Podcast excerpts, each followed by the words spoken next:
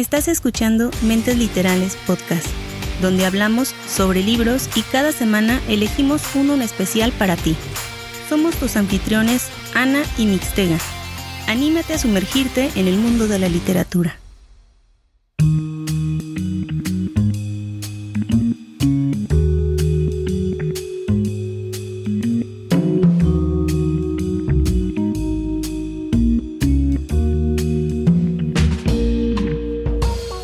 Ya estamos listos y preparados para el último programa de Mentes Literales de este año. ¿No?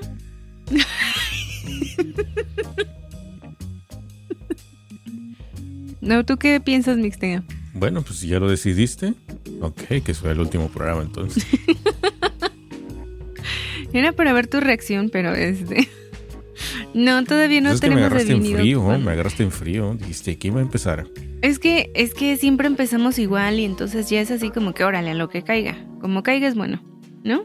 Pues sí, improvisando como siempre. Pero- Improvisando, pero empezando de buen humor y con muchas ganas y alegría. Pero si va a ser el último programa, Ani. No. ¿O sí? ¿No, verdad? Pues ni sé en qué Eh, fecha estamos, o sea, con eso te digo todo. No sé en qué día Precisamente- estemos. Precisamente eso te iba a preguntar. O sea, no sé ni. Estamos el 15 de diciembre, que estamos grabando este episodio. ¿Cuándo Apenas es la es Navidad? 15. La Navidad es la, la próxima semana, ¿no? No sé, ni sé- Oye, es que miércoles.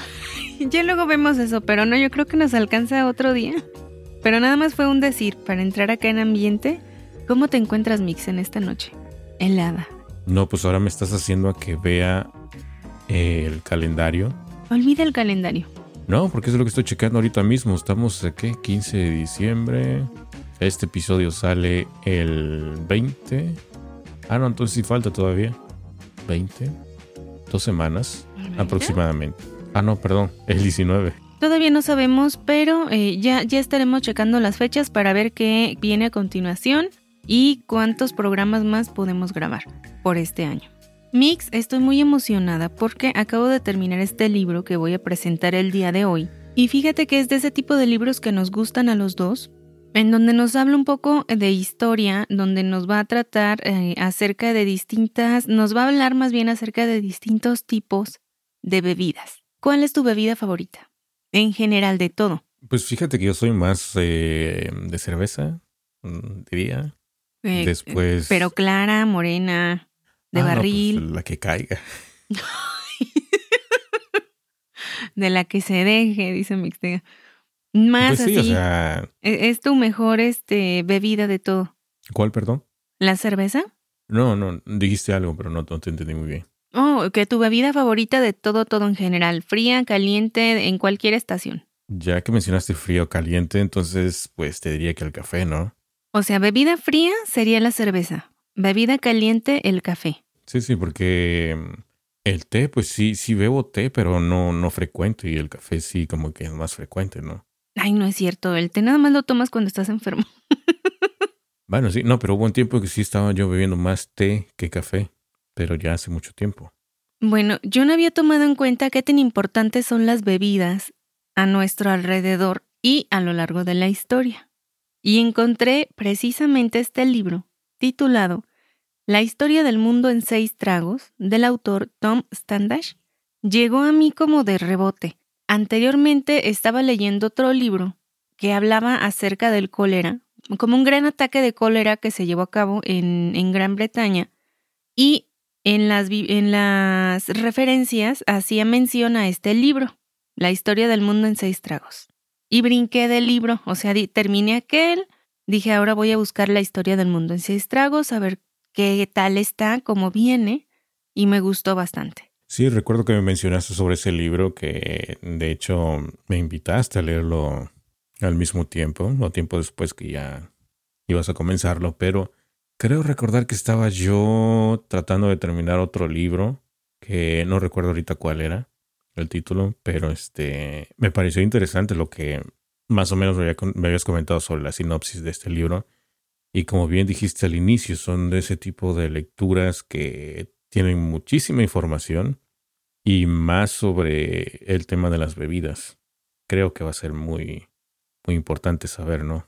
Muy interesante. Traigo trata? cositas curiosas acerca de las bebidas. Y para empezar, ¿cuáles son los seis tragos? ¿Cuáles son las seis bebidas que nos está mencionando aquí? La cerveza, el vino, los licores, el café, el té y la Coca-Cola. Muy bien, suena, suena este.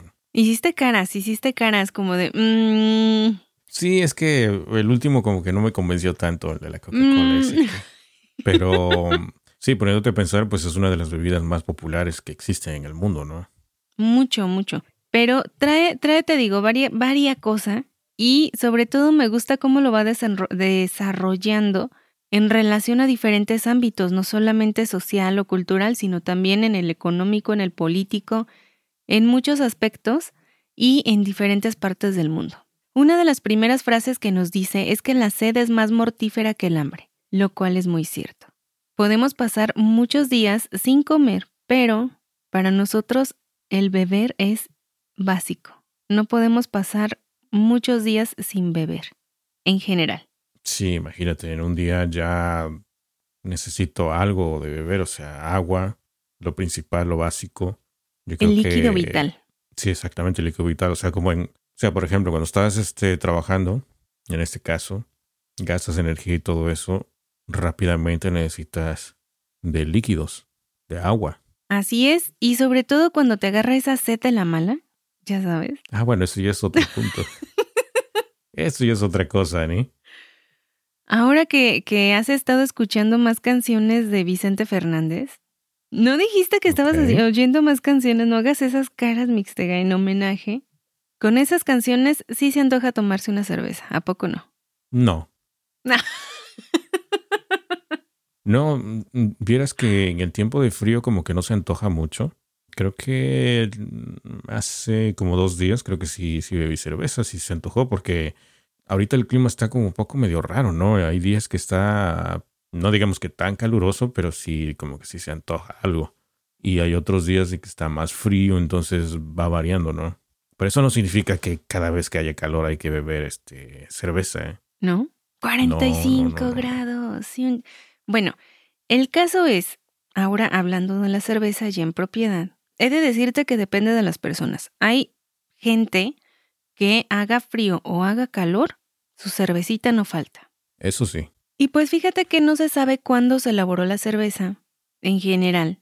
Se sabe que estaba extendida en Oriente Próximo hacia el 4000 a.C., ya que se encontraron pictogramas en Mesopotamia.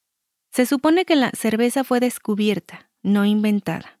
¿Tú sabías que cuanto más grano malteado hay en el caldo original y más tiempo se deje fermentar, más fuerte es la cerveza? Obviamente, sí. Más malta significa más azúcar y una fermentación más larga significa que una mayor cantidad de ese azúcar se va a convertir en alcohol.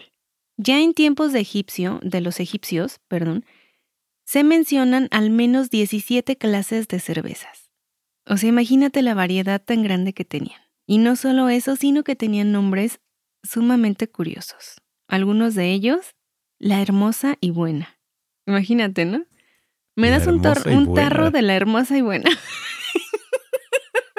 Ay, sí se escucha curioso ese nombre, ¿eh? la hermosa y buena. Sí, se oye muy, muy extraño. La celestial, Eh, suena más eh, popular, ¿eh? la portadora de alegría, como su nombre lo indica. Mucha alegría. la abundante.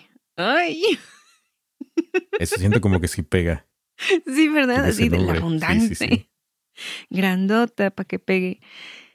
Y fíjate que precisamente esta cerveza se, se tomaba anteriormente, no existían eh, vasos individuales, sino que existían unas como tipo eh, vasijas y la tomaban en grupo. Imaginándotelo vendría a ser más o menos como los mates, que después se lo van eh, pasando o que tienen varias eh, eh, boquillas. Ah, sí, eso, eso no sabía que el mate lo puedes compartir. Sí, se comparten el mate. Bueno, eso dijo Jordana. Ay, sí, no, ya echándole el, el, este. Ah, bueno, es que yo me estoy imaginando el mate, pero yo me lo estoy imaginando ya un poco más moderno con el, como le dicen, eh, el pitillo, en, algunos países le dicen, el popote en otros lados. El pitillo. No sé cómo más se le conoce. ¿Eh? El pitillo, dirían. No, no sé. Entonces, No sé cómo se llamen, pero el caso es que era una vasija que tenía, imagínate una vasijita con varios como popotitos. Sí, pero con varios pupotes, porque no había vasos individuales. El compartir cerveza era un símbolo universal de hospitalidad y amistad.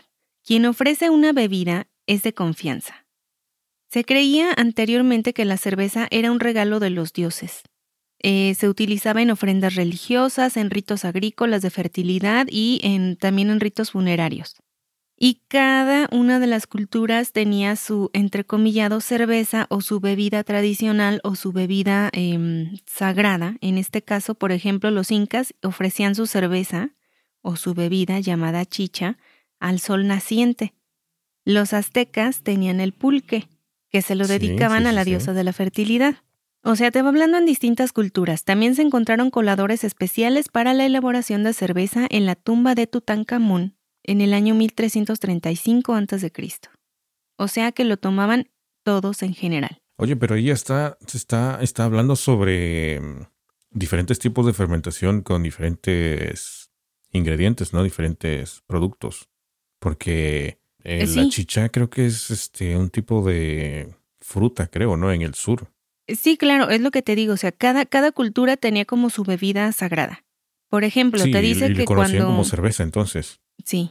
Te dice que como, como cuando bebían todos en las vasijas, en estas vasijas grandes, eh, se, se, acostumbraba a una cerveza que incluso tenía todavía como hierbitas y, y muchas cositas abajo no una cerveza totalmente limpia y pura como, como lo entendemos o tenemos el concepto ahora, sino era una bebida todavía con, eh, con varias cosas.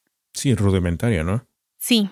Y a partir de ahí se acostumbra eh, o se acostumbraba el tomar la cerveza en grupo. Mm, igual se, se, fue haciendo, repito, por necesidad al no tener los vasos individuales, pero al mismo tiempo era un símbolo de amistad, de confianza, de cofraternidad y también de abundancia, porque el que daba la, la, la bebida era lo suficientemente solvente para poderlo, para poder regalarla, ofrecerla, y además se suponía que era una persona confiable, una persona amistosa. Y hasta el momento se sigue haciendo, ¿no? Precisamente, claro. En grupo. Claro que sí, en grupo. O sea, no se rompió esa tradición. Y también en, en, no solamente para tomar cerveza, sino en general para salir con los amigos a tomar un trago, estás volviendo a esos orígenes. La cerveza también se utilizaba como pago. Era muy común la expresión pan y cerveza para expresar prosperidad, para decir, ah, pues este tiene buena, eh, buen dinero, o como para decir, eh, te deseo lo mejor, pan y cerveza. En gran parte del mundo todavía se le considera la bebida básica del hombre trabajador. Precisamente, se, se dice que desde tiempos de las pirámides se les pagaba a los trabajadores con una medida de cerveza. Y no solamente en la, en la, cultura egipcia, sino en diferentes culturas se llegó a utilizar como pago en, a toda, o se cuenta como para todas las edades, no solamente a los hombres, sino a las mujeres, incluso a los niños. Y por eso se empezó a conocer como, ah, es que él es un trabajador, él es, él es un hombre trabajador, por eso tiene su cerveza, porque se la merece, se la ganó. Ya ves, ya ves lo que te digo, mis motivos. Necesito mi recompensa, Ni. Y es que me imagino, o sea, te imaginé a ti, a Lady, a, muchos. ¡Salud! ¿A poco no? Sí, sí, para que te digo que no. Se antoja, te digo que se antoja. Y se fue haciendo sumamente popular, tanto que ya no, ya no existían fiestas sin que se ofrecieran cervezas. O sea, siempre era compañía también de la comida.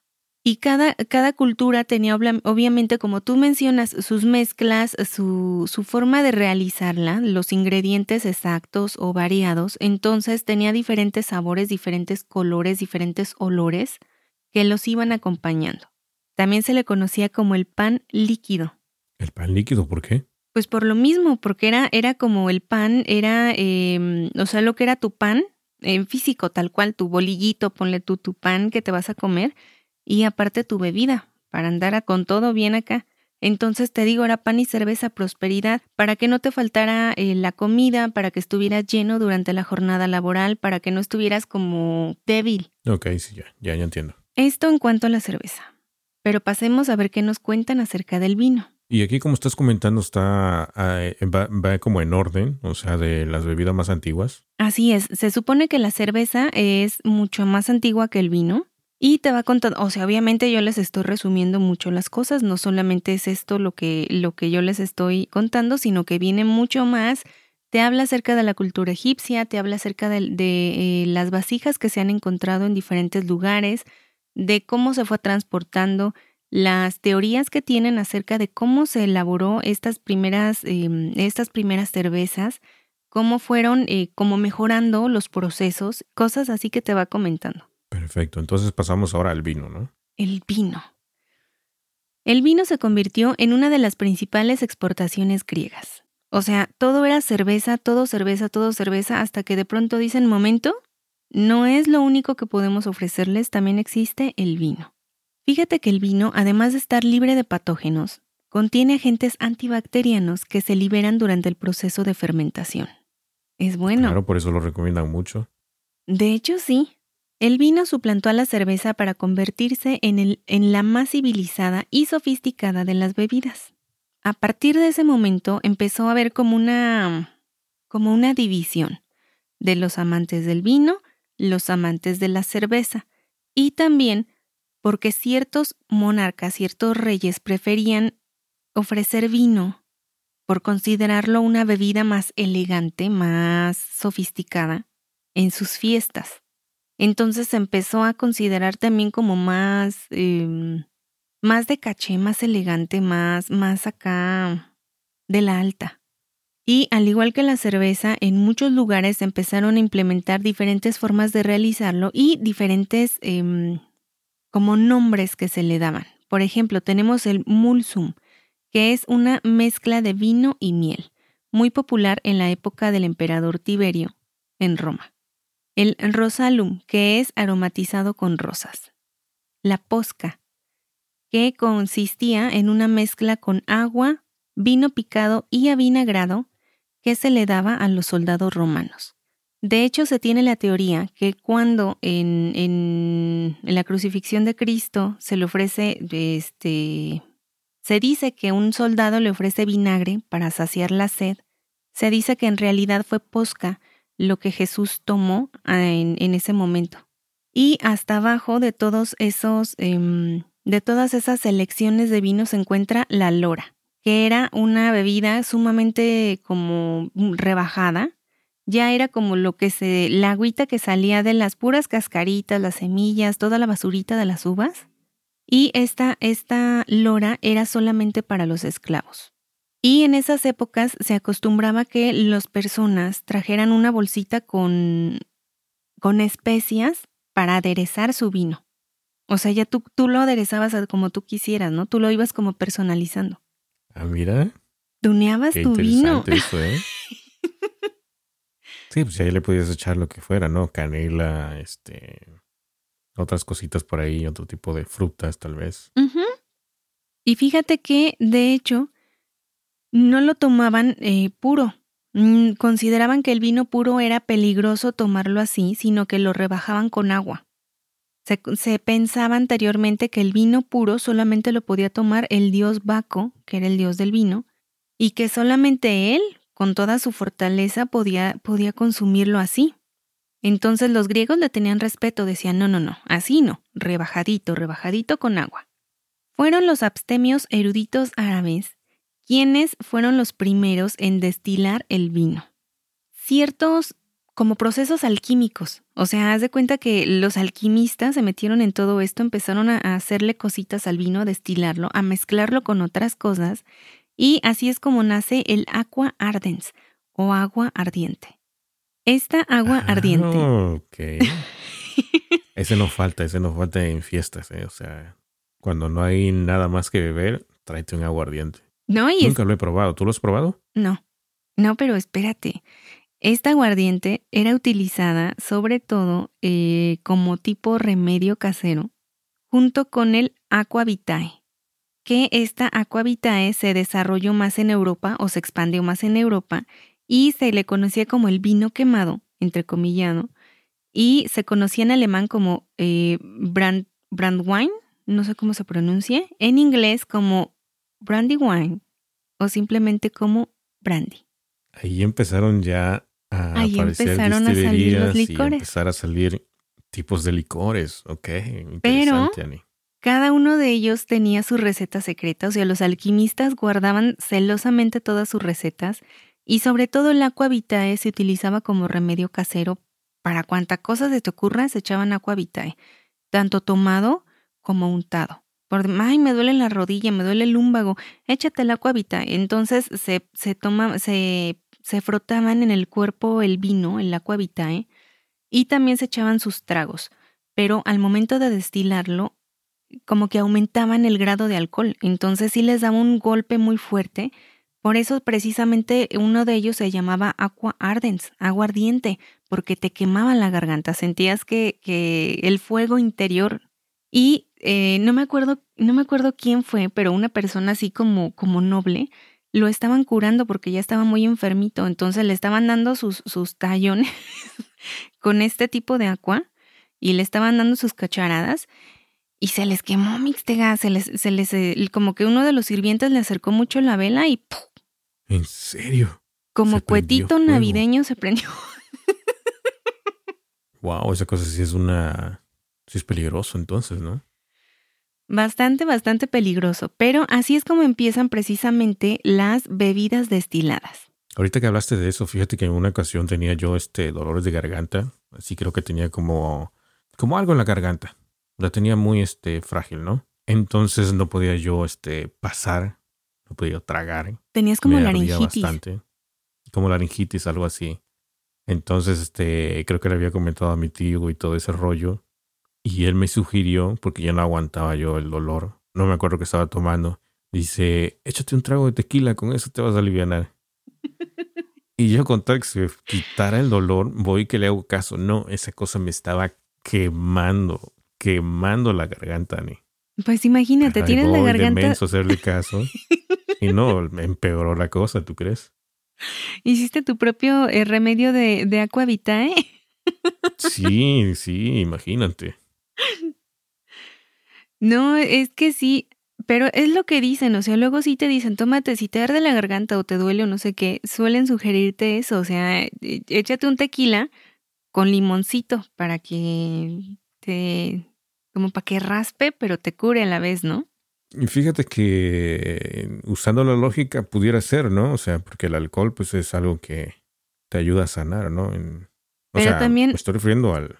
Pero también si usas la lógica, en el, en tu caso, que yo recuerdo, eh, en tu caso ya después sí te, sí te, te vino favoreciendo días después, pero precisamente te quema, te lastima días después, O sea, pero al, al, o sea, no sé, digamos que sí, tal vez, ¿no? Pero pasaron unos días, pero mientras tanto, imagínate, yo me estaba, me estaba quemando la garganta. Al menos no te quemaste totalmente como este hombrecito que te dieron Carlos algo, pero no me acuerdo quién era. Bueno, pero así es como inicia el proceso de destilado de licores. Y ahora vamos a hablar de algunos licores como el ron. Las relaciones entre licor, esclavos y azúcar se vieron reforzados tras la invención de una potente y nueva bebida elaborada con los residuos del propio proceso de producción del azúcar, el ron. Este ron se empezó a hacer muy popular en diferentes lugares, muy, muy popular. Y sobre todo se hizo popular en las embarcaciones inglesas, más específicamente. Hasta que de pronto un señor de nombre Vernon añadió azúcar y jugo de limón a esta mezcla, porque haz de cuenta, en los barcos, en las embarcaciones, como pasaban meses, les daban eh, en, alta mar, les daban como su ración de ron para que la tripulación estuviera contenta, porque la cerveza muchas veces se les echaba a perder. El ron solía aguantar un poco más, les daban su ración de ron, pero rebajado con agua. Y como muchas veces el ron no tenía un sabor muy bueno, todavía rebajado en agua, en agua peor. Y esto les, les echaban agua precisamente para que tomaran agua, porque luego no querían tomar agua y se pasaban muy malos ratos los marineros, o sea, iban todos deshidratados. Sí, y pues imagínate. ¿no?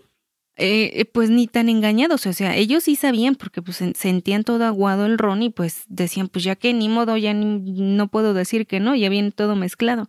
Entonces Vernon dice, bueno, vamos a añadirle a su quitar, su juguito de limón, el agua y el ron para hacer esta bebida, una bebida diferente que supiera rico y que los marineros empezaron a adorar. Les encantó esta bebida, tanto que le pusieron el nombre de Vernon, bueno, el apodo. Él era apodado como Old Grogram y para, como para acortarlo, Grog. La bebida se llamaba Grog. Se hizo sumamente popular en los barcos ingleses. Pero la potencia del ron variaba. Es decir, el nivel de como de alcohol. No sabían o no tenían cómo medirlo en ese entonces. No podían medir la fuerza de una bebida alcohólica. Los marineros mezclaban el ron con un poco de agua y unos cuantos granos de pólvora negra. Y después calentaban la mezcla con una lupa al sol. Todo esto en los barcos. Si la pólvora no prendía, la mezcla era muy débil y añadían más ron, es decir, más alcohol. Pero si por otro lado la mezcla apenas si prendía un poquito de fuego, era ideal. Es decir, tenía al menos o alrededor de 48% de alcohol. 48%, imagínate. Y por otro lado, si la mezcla explotaba, quería decir que era sumamente potente. Wow, eso ya era una bomba de tiempo, imagínate. Aquí estoy viendo un eh, whisky que tengo, tiene 40, 40% de alcohol, 48%, pues eso es demasiado. Sí, o sea, los, los marineros ingleses sí te venían eh, ganando en esto. Ay, presumido. Pero imagínate que te toque ser el, el cocinero en estos barcos, que tengas que estar al mando de las bebidas. Ay, tienes otra. Ah, no, esa es la de la semana pasada, esa no cuenta. Sí, ese tiene menos, ese tiene 17%. Mm, sí, es mínimo. Ay, mínimo, ¿no? Como si...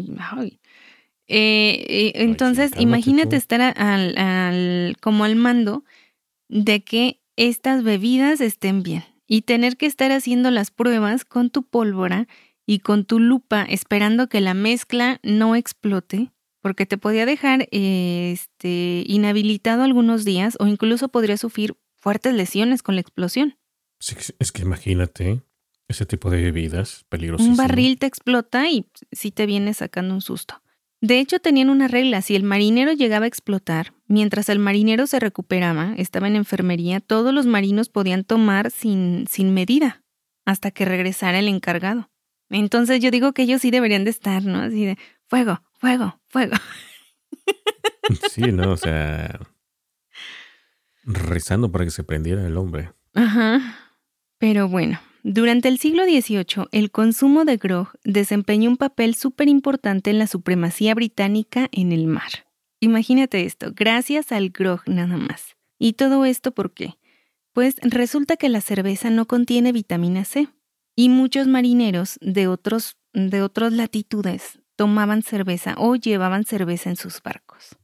Los franceses llevaban vino que tenía muy poquitas cantidades de vitamina C, muy, muy poquitas. Y entonces llegan los ingleses que traen su grog, que trae grandes cantidades de limón y que gracias a esto los hace más resistentes al escorbuto, que afectaba sumamente así, o sea, arrasaba con los, con los marineros y gracias a esto, gracias a esta resistencia que les proporcionaba su grog, la Marina Británica empezó a tener una supremacía en el mar. O sea, imagínate por una bebida. Sí, imagínate, o sea, tenían todo ahí con eso, o sea, podían sobrevivir más tiempo, aguantar más. Sí, o sea, a mí se me hizo súper y sobre todo me remitió mucho al, al, a la historia del terror de Dan Simmons. Sí. Porque ahí precisamente te habla mucho sobre el escorbuto, te habla mucho sobre las raciones de ron que les daban en estos viajes y también sobre las raciones de, limón, porque se llevaban, se llevaban este mm, barriles de jugo de limón. No, o sea, barriles así con de jugo de limón. Ahí, ahí no habla de grog, sino nada más de ron. Y les daban su ración diaria, pero sabía tan feo que los marineros luego no se la querían tomar a pesar de que sabían que lo necesitaban, que su cuerpo lo requería. Sí, o, sea, o sea, no quería beber el jugo así, este, solo. Solo no, o sea, tenía un sabor horrible Y decían, no, mejor no. Entonces, hasta que llega este hombre, se los mezcla con el vino y órale, échatelo. Bueno, con, con el ron y, y, así ya no le hacían, ya no le hacían peros. Se lo tomaban su ración diaria, se tomaban su agua porque venía rebajado el ron y así era como estaban mucho más fuertes para poder, eh, eh, pues, en estar bien en la batalla. Pues claro, por eso yo tengo que estar fuerte aquí en la batalla, Ni. Salud mixtega. Y también nos va a hablar de otras, eh, de otros licores como el whisky, que son, que está hecho a base de granos de cereal fermentados y que fue muy popular, pero por, por la, como por la dificultad de las zonas de poder encontrar los, el material y todo esto, realizan un tipo de whisky a partir del maíz, además del centeno. Esto lo hacían en un condado llamado Bourbon. Y de ahí nace el Bourbon. Aquí en Estados Unidos. En Estados Unidos. Sí, sí, sí. Ya también te va diciendo que gracias a esos procesos de destilación, eh, precisamente aquí en México se realiza el mezcal, gracias a la introducción de, los españoles que, nos dieron el, el conocimiento de la destilada, ¿verdad? Y posteriormente, pues también el tequila. Y con eso llegamos al café. Al cafecito. Al cafecito, la bebida preferida. Capuchino. El serio y saludable licor. ¿Sabes qué así le decían? No. En muchos lugares, como ya te digo, se, se pagaba con cerveza, se pagaba con vino, se les daba su ración de ron, su ración de whisky, se empezaba a comercializar con todos estos licores, pero en ciertas secciones, en ciertas partes, en ciertas sociedades, muchas personas consideraban el café como una de las mejores bebidas del mundo. ¿Tú has escuchado eso de que el café contrarresta la embriaguez?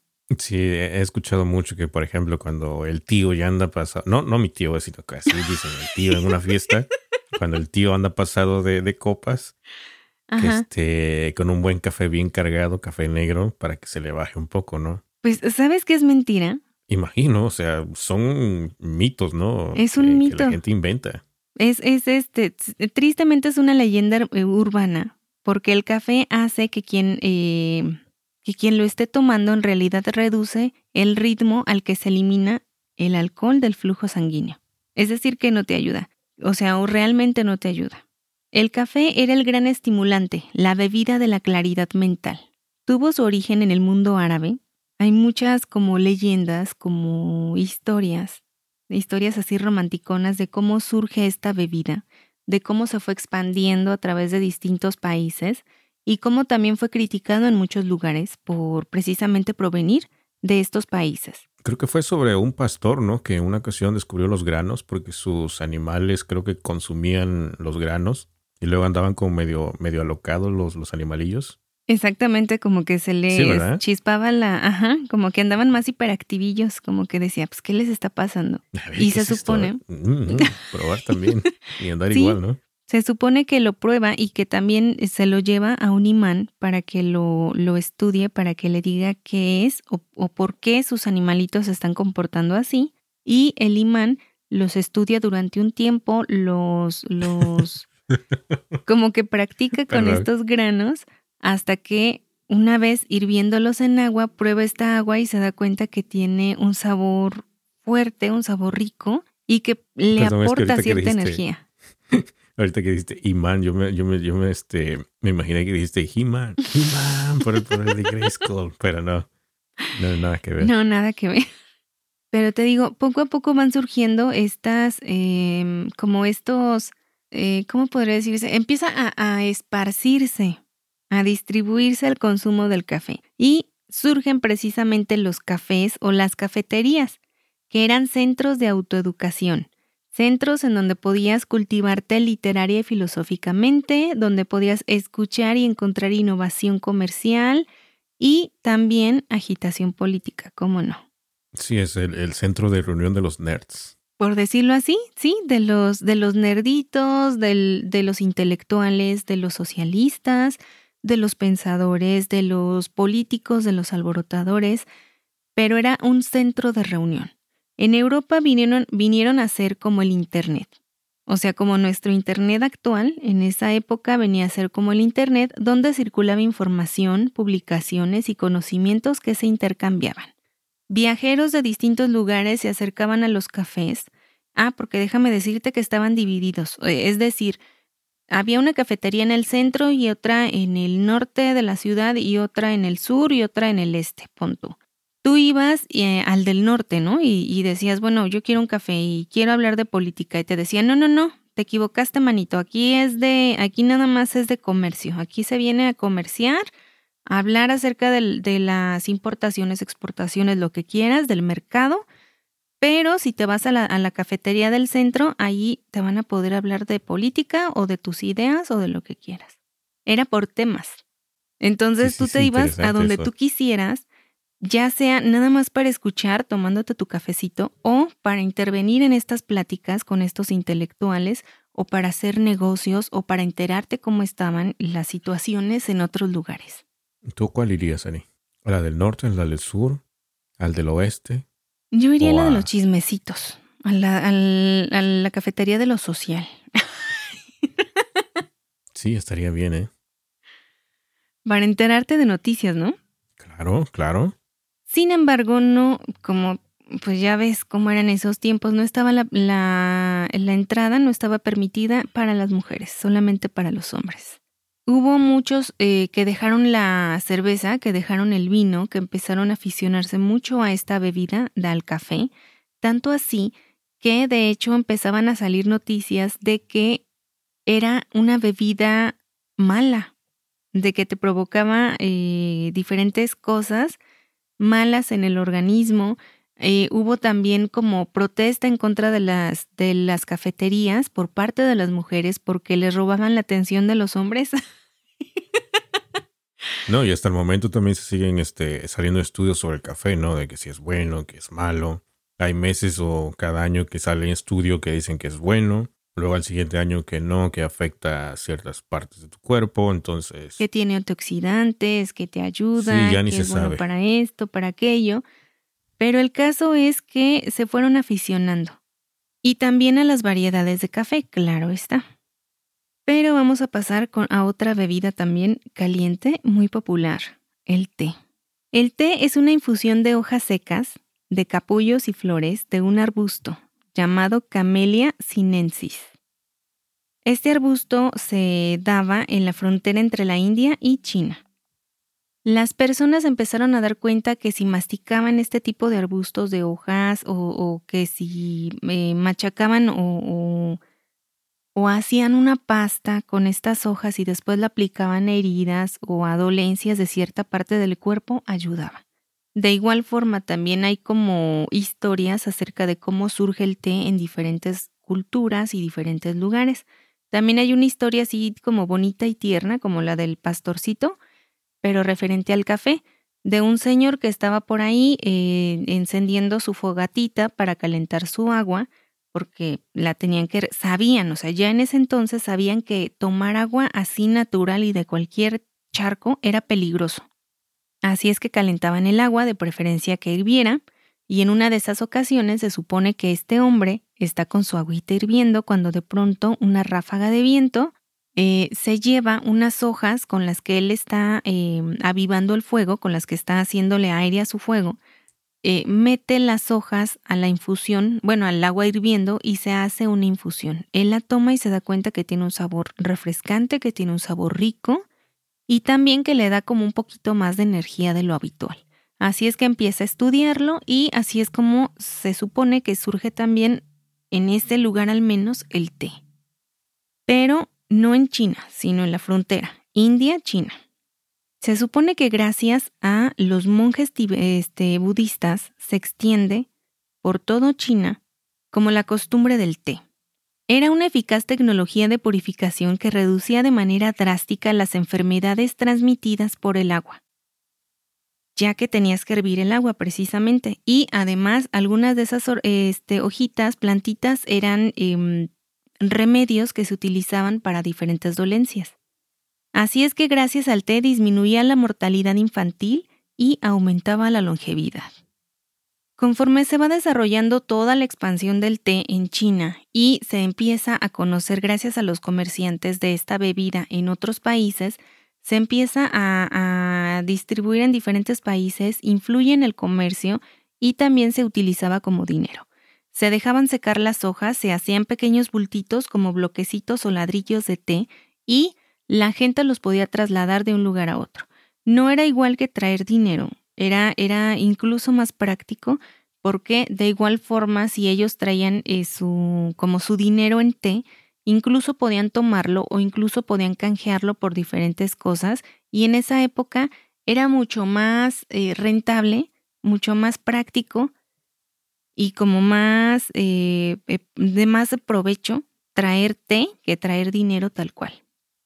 Pero el té está muy relacionado con Inglaterra, ¿no? Entre China Eso es lo que te iba a comentar.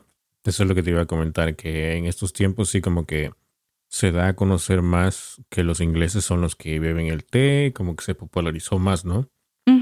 Sin embargo, el té llegó a Inglaterra hasta el año de 1650. Pues sí, fue cuando ya las invasiones, ¿no? De los países europeos a... Y cuando se empieza a abrir un poco más el comercio. También. La variedad de té verde y el té negro era lo más popular, sobre todo el té verde. El té negro se hace permitiendo que las hojas verdes, o sea, de té verde, recién cortadas, se oxiden dejándolas reposar durante la noche. Pero era tanta la demanda de té que había contrabando, contrabando de té mixtega y piratería de té. ¿Piratería de té? Sí, tú pedías tu cargamento de té negro, te llegaban tus hojitas secas y así como que encomiéndate a Dios y échate tu infusión y ojalá que no te mueras, porque en una de esas te podían dar una hoja cualquiera o podían eh, modificar de alguna forma eh, o tratar las hojas de diferente forma que te podía provocar alguna reacción en el cuerpo o en el organismo. Entonces sí, o sea, te podían vender cualquier tipo de hojas y no de lo que tú estabas pidiendo. Al inicio era solo para la clase alta, pero gracias a los acuerdos comerciales pudieron hacerlo más accesible para todas las personas. Tanto así que el té se empezó a tomar en todas las clases sociales, desde los más, más, más, más pobres hasta que los que se estaban pudriendo en, en dinero, tenían su té. De igual forma se empezaron a abrir locales especiales en donde se preparaban tés Em, personalizados, podría decirse, con diferentes sabores, con diferentes, este, ya sea más fuerte, más dulce, más, más, em, más refrescante para alguna dolencia. Y en estas clases de como de lugares, incluso se podían tomar ahí su té para no traerlo, porque era una, una época mm, muy difícil, sobre todo para las mujeres, en cuanto a vestimenta y todo. Entonces, como que traer tu tacita en la calle era prácticamente imposible.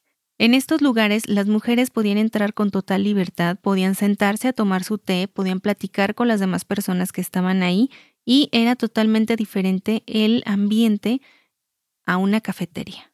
O sea, nada más por cambiar el producto de té a café.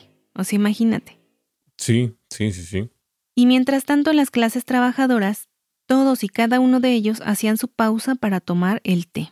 Esto en ciertas, por ejemplo, el té verde les proporcionaba eh, una energía extra para los que ya estaban muy cansados y regresaban con energías renovadas, más tranquilos y más contentos.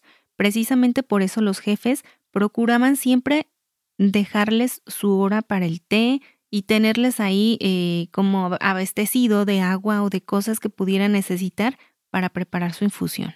Sí, el famoso té del mediodía, ¿no? el té de mediodía. Y estos tés los tomaban sin azúcar originalmente. Sí, aquí ya acostumbran mucho tomar té, pero, té dulce. Sí, exactamente. Té dulce, que de hecho también en, en Europa fue una de las cosas que empezaron, eh, empezaron a... Ay. empezaron a añadir el azúcar y también la leche lo vendían como, eh, como tipo eslogan, como por remedio, y eh, te decían eso, o sea, si tienes dolencia de, o sea, así decían tal cual, dolencia de tripa, de quién sabe qué, diarrea y sepa cuánto, te tomas tu té con un chorrito de leche y con eso se te va a quitar.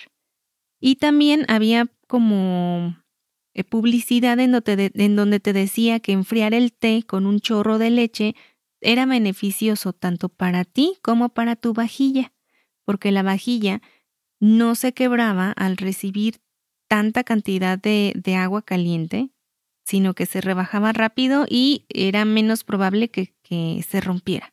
Y también en esas épocas empezaron a surgir más trabajos de gente que estaba elaborando vajillas, accesorios para el té, todas estas cosas. Entonces empezaban a realizarlas eh, de diferente forma y algunos otros le metían diseño, algunos otros le metían mayor calidad, algunos otros incluso llegaron a trabajar para la reina de Inglaterra y realizaron una vajilla especial para ella, que ya después este, este em, artista le pide a la reina su permiso para vender ese tipo de vajilla como la que le hizo pero con su nombre, la vajilla de la reina, la cual se hizo sumamente popular y se empezó a vender como pan caliente.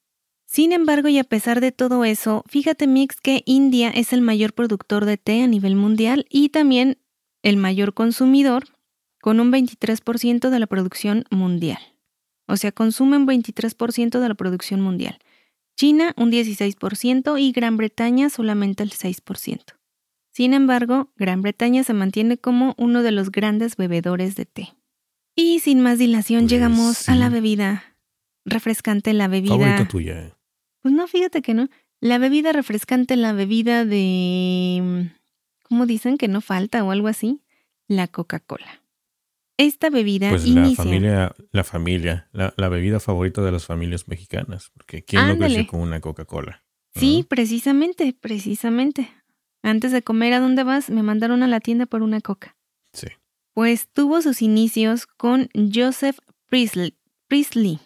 No, Priestley. No sé cómo se pronuncia. Que fue un clérigo y científico británico que en el año de 1767 elaboró al antecesor de todas las sodas.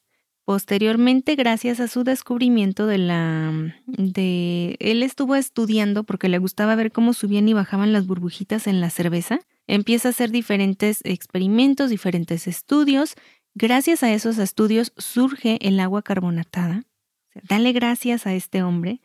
Y fíjate que lo hizo todo así como de buen corazón. O sea, creo, creo, si mal no recuerdo, que ni siquiera patentó su, su, em, su descubrimiento. Así es como Creo lo que lo hizo como, como tipo medicinal, ¿no? Para curar a la gente. No, manito, eso Con el agua después. carbonatada. Ah, bueno, sí, o sea, sí, sí se, se, de hecho, hubo muchos, este, ya está calor medio. Hubo muchos estudios en donde, en donde usaban el agua carbo- carbonatada como remedio. Pero él, o sea, él estaba buscando, eh, pues sí, o sea, él estaba estudiando. Ya después agarran su estudio, empiezan a hacer el agua carbonatada, empiezan a tratar de envasarla, porque no era fácil, no era sencillo, o se le escapaba todo el gas o explotaba la condenada botella. Pero de ahí empieza todo. Sin embargo, hasta mayo de 1886, John Pemberton inventa una bebida para el dolor de cabeza. He ahí el surgimiento de la Coca-Cola, como una bebida para el dolor de cabeza. Contenía extracto de coca, es decir, cocaína, en la cual después fue eliminada a principios del siglo XX, aunque otros extractos de las hojas siguen formando parte de la bebida que tomamos y tiene su nombre, le dieron el nombre de Coca-Cola por sus dos principales ingredientes, planta de coca y nuez de cola.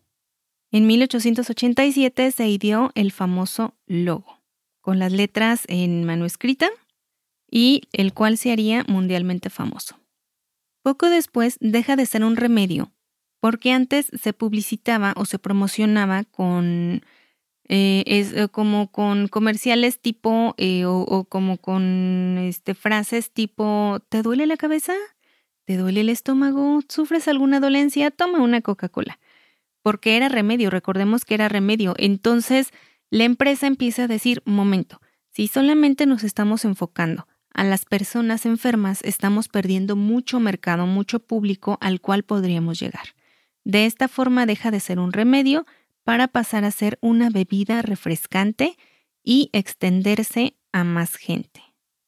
Así es como nace la, entrecomillada, deliciosa y refrescante Coca-Cola. Debido precisamente a la, presencia de cafeína y otros ingredientes, a mucha cafeína que tenía, la, la empresa es, este, como que le empiezan a caer como ciertas revisiones y todo esto, y la empresa se compromete a no incluir niños en sus anuncios. Esto se mantuvo hasta el año de 1986. Pero nada más en los anuncios. Así que Coca-Cola dice, bueno, no puedo incluir a mis niños en los anuncios, pero yo quiero venderles a los niños, no me importa que tenga cafeína. Así que idea varias eh, como formas de atraer a los niños. Una de ellas es que utilizan la imagen de Santa Claus bebiendo Coca-Cola por primera vez en 1931. Sí, hasta la fecha es la, la imagen que muestran en estas épocas navideñas. Claro, y todo mundo dice eso, o sea, tiene Santa Claus, no puede ser malo. Mamá, yo quiero la bebida que está tomando Santa Claus, porque Santa Claus echaba sus tragos de Coca-Cola. Y era una forma también de atraer a los pequeños. No sé si hayas escuchado esa idea de que em, hay una idea errónea de que crearon, Coca-Cola creó la imagen de Santa, de que supuestamente lo hizo para adaptarse a, sus colores y todo esto. pues resulta. es algo que se escucha. Resulta que es una idea errónea. Santa Claus aparece por primera vez en 1931 en la publicidad de Coca-Cola. Sin embargo, en el año de 1927, el New York Times ya lo había descrito con ropa roja y barba. O sea, Coca-Cola no hizo la imagen de Santa Claus, sino que simplemente la agarra, la utiliza para atraer a niños, nada más.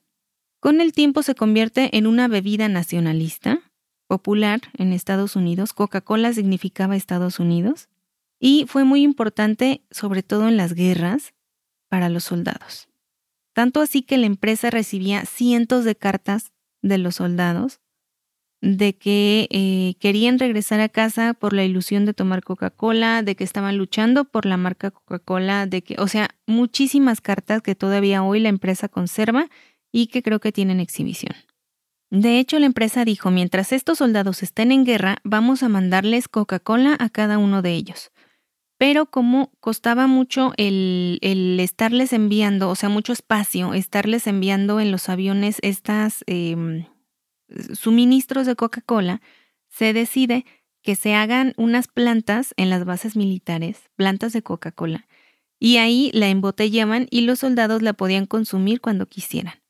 En algunos otros lugares o en algunas bases militares no era como que tan... era más bien escasa, tanto así que se llegó a como a, subastar o a tener así con unos precios sumamente altos o incluso a regalar en ocasiones especiales. Así como tipo champaña ya casi casi.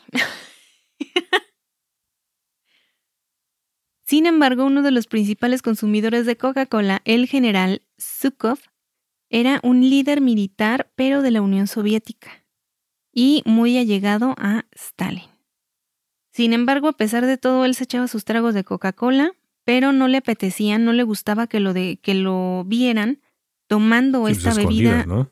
Mm, sí, o sea, se lo echaba escondidas porque decía en público no puedo porque, porque, pues no, o sea, se supone que estamos ahorita medio peleaditos con Estados Unidos, cuando apenas estaba todo este como pique entre estas dos naciones, decía, no, no puedo. Entonces, lo que hace es, eh, decía él, Zukov decía, yo no quiero dejar de tomar Coca-Cola, se comunica directamente con la empresa y pide si le pueden elaborar Coca-Cola incolora. De esta forma, la empresa le contesta que sí y con el permiso de Harry Truman, Coca-Cola empieza a embotellar en una botellita cilíndrica, también especialmente hecha, con una tapita blanca y etiquetada con una estrella roja soviética, esta bebida Coca-Cola incolora totalmente blanca, transparente más bien, que se asemejara al vodka, que era una bebida tradicional rusa, para que se la pudiera tomar el general Zukov. Ah, mira, qué abusado salió este general. Claro que sí. Y también nos habla acerca de los pleitos que tuvo con PepsiCo, que también estuvo ahí fuerte la competencia. Nos habla de que Nixon estuvo protegiendo mucho a la Pepsi, de que le estuvo promocionando, de que la coca no, no se vendió en algunos países, pero Pepsi sí logró llegar a ellos. Habla mucho acerca de esto y acerca de cómo la mercadotecnia de Coca-Cola también incluía mucho el nacionalismo, o sea, se iban por esa rama. y todavía lo sigue haciendo hasta el día de hoy. ¿Tú qué eres, Team Coca o Team Pepsi? Híjoles, pues yo casi no tomo, pero cuando tomo, eh, eh, por lo general es Coca. Pero es que yo soy, hasta eso, para eso soy nerd. ¿Sabes cuál me gusta? Pero te vas a burlar. Hay una bebida. Doctor Pepper, no me digas que el Doctor Pepper. No, hay una bebida que se llama este sangría. Ah, pero eso es nacional, ¿no? No sé. Bueno, lo que es la sangría, pero no sé si es de, no sé si es de la familia Pepsi, creo que es de Pepsi, pero esa me gusta. Pero así sí, o sea, si nada más hubiera Pepsi o Coca, yo pues sí, me voy con la Coca. No, pues muy mal. Yo soy este Pepsi. Pero ahora sí que si pones todas las bebidas que acabamos de mencionar, yo me quedo con mi tacita de café. Eh, yo también. Yo también café, luego cerveza, luego este vino, luego licor y ya por último la Coca-Cola. Claro, y al final de todos estos también nos habla un poquito sobre nuestro precioso líquido vital, sobre el agua, que también por ahí nos habla acerca de diferentes cosas acerca del agua. Y en general es un libro, a mí me gustó mucho leerlo, yo lo estuve escuchando, pues este sí me lo aventé así escuchado, pero yo lo sentía como si me lo estuvieran, como si estuvieran contando un cuentito acerca de todo esto. Pero te digo, me dio mucha curiosidad acerca de cómo fue, eh, de cómo fueron influyendo en diferentes formas, en diferentes eh, aspectos sociales, políticos, económicos, de todo. Porque te digo que incluso las cafeterías eran mal vistas, eran atacadas o cerradas, clausuradas, porque se temía que se llevaran a cabo ahí como golpes de Estado o como revueltas sociales, políticas, que no favorecieran. clandestinas, ¿no? Sí, sí, porque ahí se daban en estos cafés. Entonces, eh, te digo, de ese tipo de, de, historias viene mucho, vienen muchas cosas. Yo solo saqué eh, trocitos de cada una de estas bebidas para que ustedes pudieran disfrutar, pero, pues ya saben, ustedes ahí eh, decidan cuál es su bebida em, favorita y con, comenten en nuestras redes sociales, nos encuentran como mentes literales Ahí vamos a estar leyéndolos con mucho gusto. Sí. Y si quieren profundizar un poquito más sobre lo de la Coca-Cola contra la Pepsi, hay un podcast que se llama Guerra de Negocios, que profundiza más en el tema. Te dice sobre el nacimiento de la Coca, la Pepsi, eh, cómo evolucionaron el marketing y todo eso. Las guerras que tuvieron, como bien mencionaste ahí también. Ahí, ahí lo profundizan más. Pero creo que ese. Creo que está en inglés ese, ese podcast. Ah. Ah, pues son de los. Son de los productores de. ¿Te acuerdas de. ¿Cómo se llama este? Muy famoso Doctor Muerte, creo. Ajá. ¿Te acuerdas un podcast que salió? Sí, sí, sí, me acuerdo. Ah, pues es de la misma productora de ese podcast. Pero en oh. fin. Este. Muy interesante el libro, Annie. Lastimosamente yo no lo pude empezar a leer, pero sí, sí me interesa sí me interesa. Igualmente creo que lo voy a escuchar como tú, porque imagino que se, siente así como que cuando estás viendo estos, estos documentales de la National Geographic, ¿no? Que te están comentando ahí diferentes cositas. Tal cual. De, de, lo que va sucediendo. Entonces, imagino que es algo así parecido, ¿no? Es algo así, trae una que otra imagen. Y es, eh, a mí se me hizo sumamente interesante este tipo de, de historias así de libros. Hay quienes lo critican que porque nada más se centra en bebidas o más bien se centra mucho en lo que es Europa, pero eh, yo siento que para mí estuvo bien. Yo le doy cuatro estrellas, sino 4.5. Bueno, es que es que imagino que se centraliza en las bebidas más populares de, que existen, ¿no? Más populares y también se va por ese, como por ese eh, camino, o sea, por decir, te va guiando a través de cómo el comercio fue distribuyendo este té, también te habla de cómo eh, eh, Gran Bretaña empieza a surtirlo para América y de cómo, este, no sé, de todo eso, de que les ponen impuestos, de, de que se hacen este, eh, protestas, de que se tira el té. O sea, te va dando muchas explicaciones y, y que todo esto deriva en así, o sea, te va dando eh, como una explicación de a dónde va cada cosa. Entonces, a mí se me hizo muy interesante. No solamente se centra en Europa, pero como bien dices, sí tiene las como las más importantes. Bueno, es que si nos ponemos a pensar, pues todo vino de allá, ¿no? Pues Todas esas bebidas. Entonces, pues tiene que profundizar un poquito más eh, en ese continente en específico. Sí, además desde un principio él te está diciendo, yo voy a tocar estos temas, este, este, este y este. Tampoco no es que te haya, no es que yo me haya quedado. ¿Y el tequila dónde está? Pues en ningún momento el autor dice yo voy a hablar del tequila. No, él te está diciendo yo voy a hablar de nada más de estos temas. Sí, porque eso ya vendría eh, a segunda parte, ¿no? Donde ya todo eso viene a, partir de la destilación del licor, de, de, todas esas bebidas, y pues ya ahí donde nacen otras bebidas, como mencionaste, ¿no? El whisky, el ron, luego ya el mezcal, el tequila, entonces ya serían otros asuntos ahí. Se me antojó un tequila. sí, fíjate que yo tengo ganas también de probar uno que me recomendaron por ahí, pero se me olvidó esa vez que fui a, a comprar mi whisky. Entonces, para la próxima. Ahora en el brindis de Navidad. Regresaré. Como dice Arnold, I'll be back. Ay. Ay, también te dice acerca de los brindis, de, de, todo eso, de, de, cómo se. de por qué se brinda y todo eso. De. en, el vino, me imagino, ¿no? En general, porque se realizaban brindis en, con cerveza, con vino, con en general, pero pues sí estaba diciendo ahí. Pero eso lo brindis hasta de café? No, o sea, sobre todo de cerveza y de vino. Eso, o sea, de las bebidas etílicas. Sí. Ok. Bueno, pues entonces ahí está. ¿Cómo se llama el libro? La historia del mundo en seis tragos. La historia del mundo en seis tragos. Bueno, pues como saben, la información ahí va a estar en el episodio, en las notas de este episodio, los links para que ustedes puedan adquirir este libro y nos compartan sus impresiones de qué les pareció el libro. Mientras tanto, nosotros vamos ahorita a echarnos unas bebidas un buen vino, un buen tequila, como dice Annie. Y volveremos la próxima semana. Si es que Annie no cambia de parecer y nos da vacaciones, volveremos. veamos, veamos. Ok. Entonces, ya dijiste redes sociales, ¿verdad? Eh, no, bueno, sí, que estamos en Mentes Literales en todos lados. Ahí nos pueden encontrar, eh, nos pueden seguir, nos pueden dar recomendaciones si quieren que les mandemos saludos. Este, mm, eh, si quieren apoyarnos, estamos en Buy Me a Coffee.